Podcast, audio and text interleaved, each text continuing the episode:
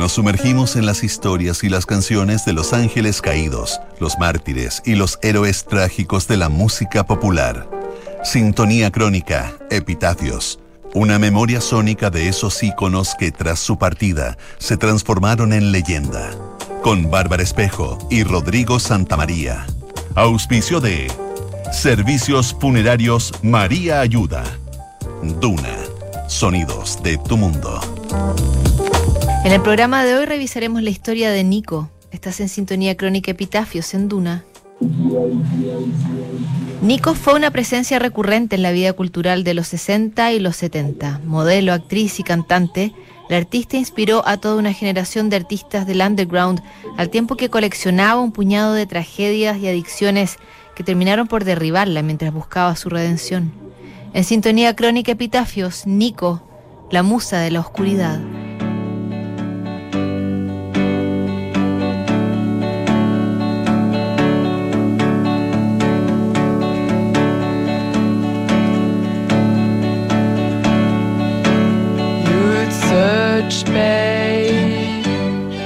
Pafgen, mejor conocida como Nico, se paseó con propiedad por la década del 60, convertida en la musa oficial de cineastas, músicos y pintores.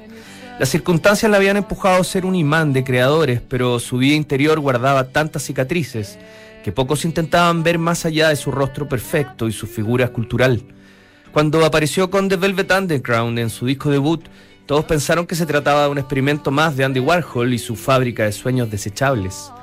La verdad es que había un talento innato que terminó por desarrollarse en los márgenes de la cultura oficial. La historia de Nico tuvo mucho de dolor y de autodestrucción. Se le trató con una vara más alta por haber saltado a la fama como modelo y por haberse acompañado a los creadores más connotados de su época. Al final ese rencor que atesoró desde sus primeros años la inspiró a componer obras más oscuras y la transformó en un artista influyente para la vanguardia. Su historia finalmente conjugó momentos iluminados y muchos demonios que terminaron por derribarla.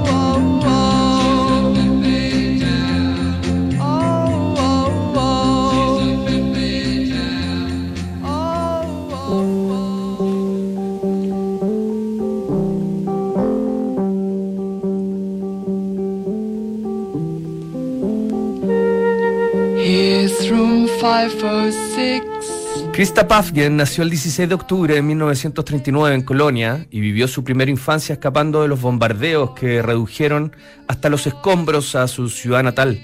Su padre, un soldado del ejército alemán, fue herido en la cabeza en combate y luego rematado por un oficial de su propia compañía. En su adolescencia, Krista se mudó a Berlín junto a su madre y trabajó de costurera ocasional para costear sus gastos básicos. En esa ciudad fue violada por un soldado afroamericano que según cuentan los biógrafos influyó en el racismo que Nico mostraría en buena parte de su vida adulta. Dueña de un rostro hermoso y de una estampa física que llamaba la atención, Krista comenzó a modelar para fotógrafos desde muy joven. También empezó a relacionarse con artistas que caían rendidos ante su imagen y pasó su juventud coleccionando relaciones tormentosas y noviazgos fugaces. Krista se tiñó el pelo rubio y cambió su nombre artístico por el de Nico como una suerte de homenaje al director Nikos Papatakis, uno de los creadores del teatro cabaret La Rose Rouge. A fines de los 50, Nico era una cotizada modelo que oficiaba como rostro para un conocido coñac en España y que fue llamada por Federico Fellini para un pequeño papel en la Dolce Vita. En esa época tuvo un noviazgo con Alan Delon. De esa relación nació su hijo Ari, aunque el propio Delon no lo reconoció. Con el tiempo, Nico demostraría que la maternidad nunca fue su punto fuerte.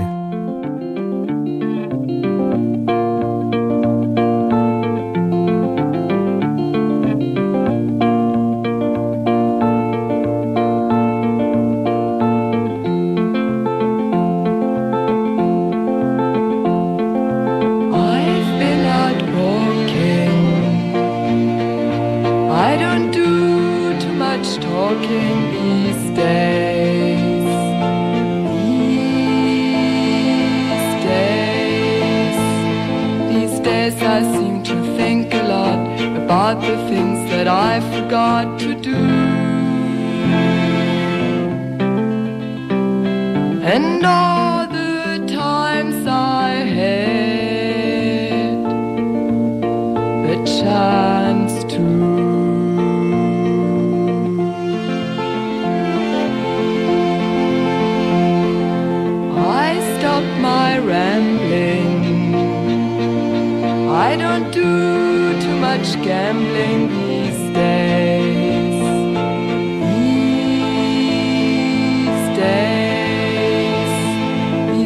I seem to think about how all the changes came about my ways.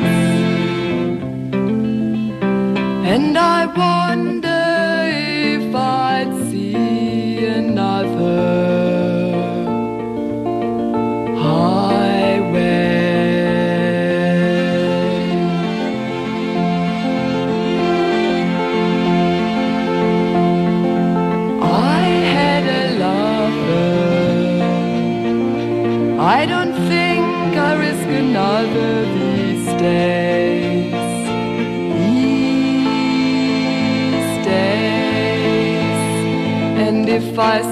be afraid to live the life that I have made in song. It's just that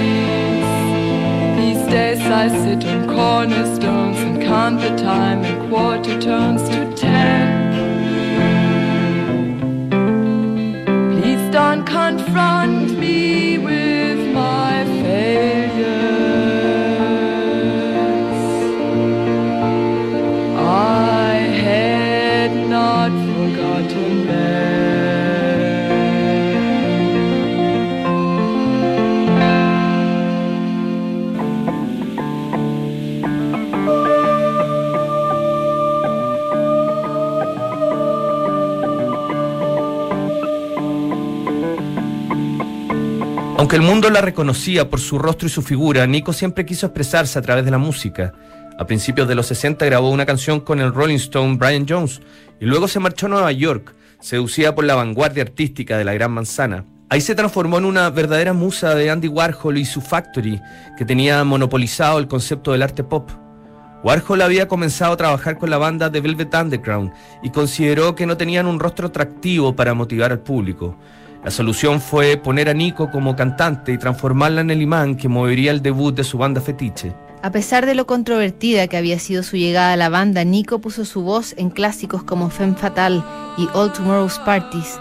Cuando salió del grupo emprendió una carrera solista que tuvo colaboradores destacados como Lou Reed y John Cale, además de Bob Dylan y Jackson Brown. A fines de los 60, todos querían una parte de Nico. Incluso tuvo una relación tortuosa con Jim Morrison, a quien le ofreció matrimonio y que fue un compañero ideal para las rutinas autodestructivas que Nico comenzó a adoptar en su vida.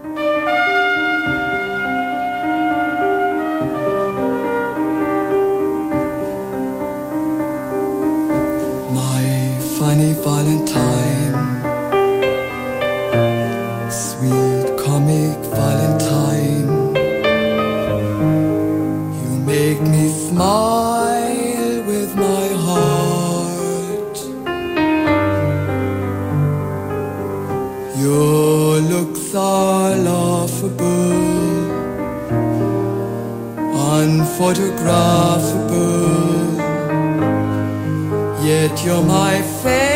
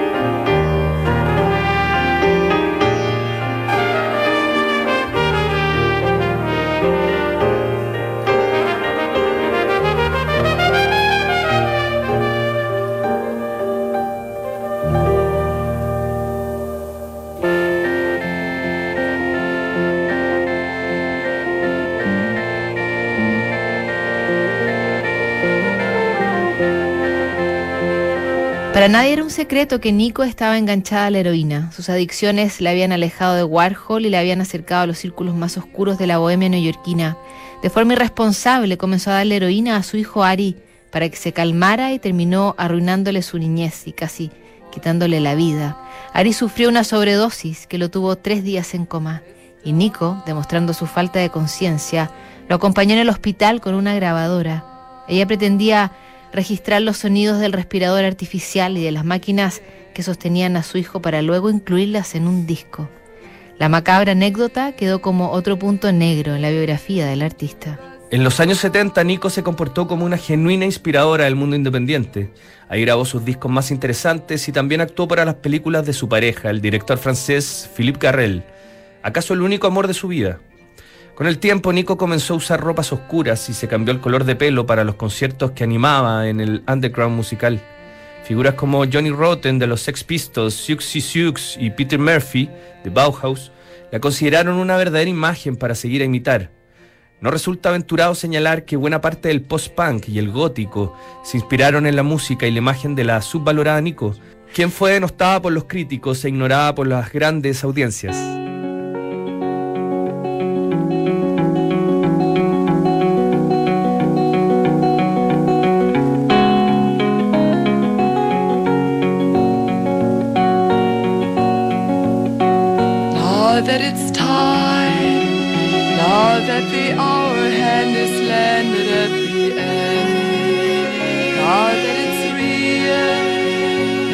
That the dreams have given all they had to lend, I want to know. Do I stay or do I go and maybe try another time? And do I really have a hand in my forgetting? Now that I've tried, now that I've finally found that this is not the way, now that I turn, now that I feel it's time to spend the night away, I want to know. Do I stay or do I go and maybe finally split the rhyme? And do I really understand the undernetting? Yes, and the morning has me looking in your eyes and seeing mine, warning me to read the signs carefully.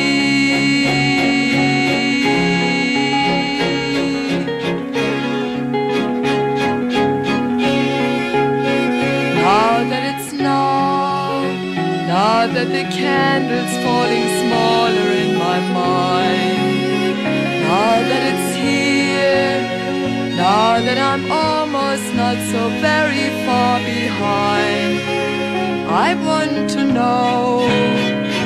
Do I stay or do I go and maybe fall another side?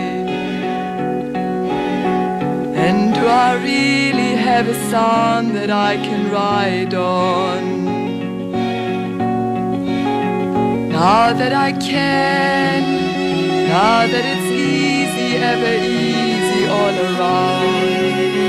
Now that I'm near, now that I'm falling to the sunlight center sound, I want to know. I stay or do I go? And do I have to do just one? And can I choose again if I should lose the reason? Yes, and the morning has me looking in your eyes and seeing mine, warning me to read the more carefully.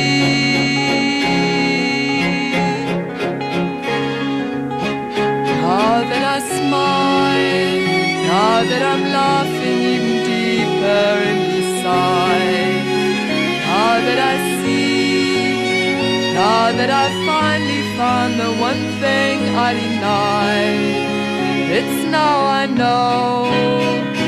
Do I stay or do I go? And it is finally I decide that I be leaving in the fairest of the seasons.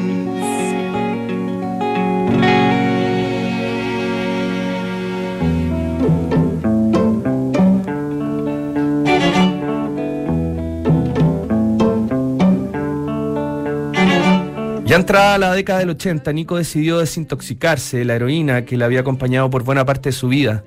Trasladó su hogar desde Manchester a España, donde se sometió a un tratamiento de metadona para controlar la violenta remisión de la heroína. También quería acercarse a su hijo Ari, quien se había quedado a cargo de la familia materna de Alan Delon y que también se habían convertido en adicto por culpa de su madre. Nico y Ari pasaron juntos el verano de 1988 en Ibiza, uno de los lugares predilectos de la cantante. La tarde del 18 de julio, en el día más caluroso del año, Nico tomó su bicicleta y salió de su casa a comprar marihuana. En medio del trayecto se cayó y sufrió un fuerte golpe en la cabeza que la dejó inconsciente. Un taxista la encontró botada y tras varios intentos logró ingresarla a un hospital donde le diagnosticaron erróneamente una insolación severa. Esa misma noche, ella murió por un derrame cerebral a los 49 años. Nico, que creía en la reencarnación, fue cremada y enterrada en el cementerio Grunwald en Berlín junto a los restos de su madre.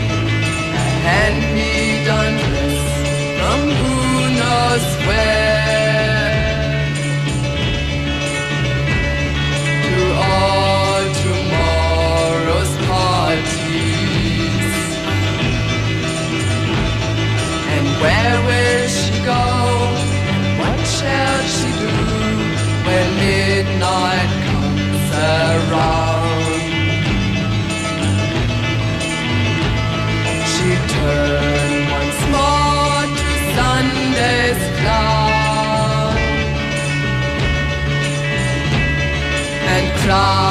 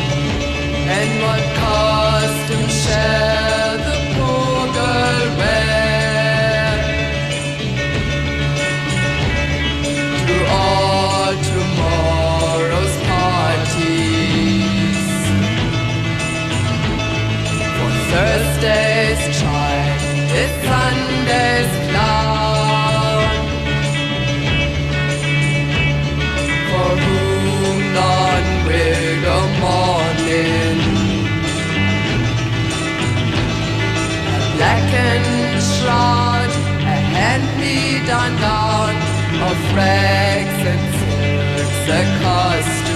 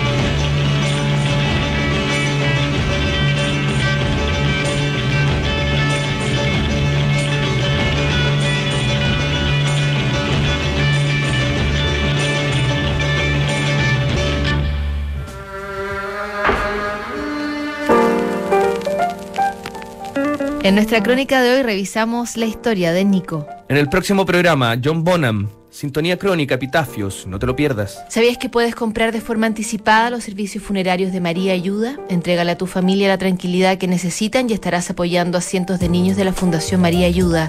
Convierte el dolor en un acto de amor. Cotiza y compra en www.funerariamaria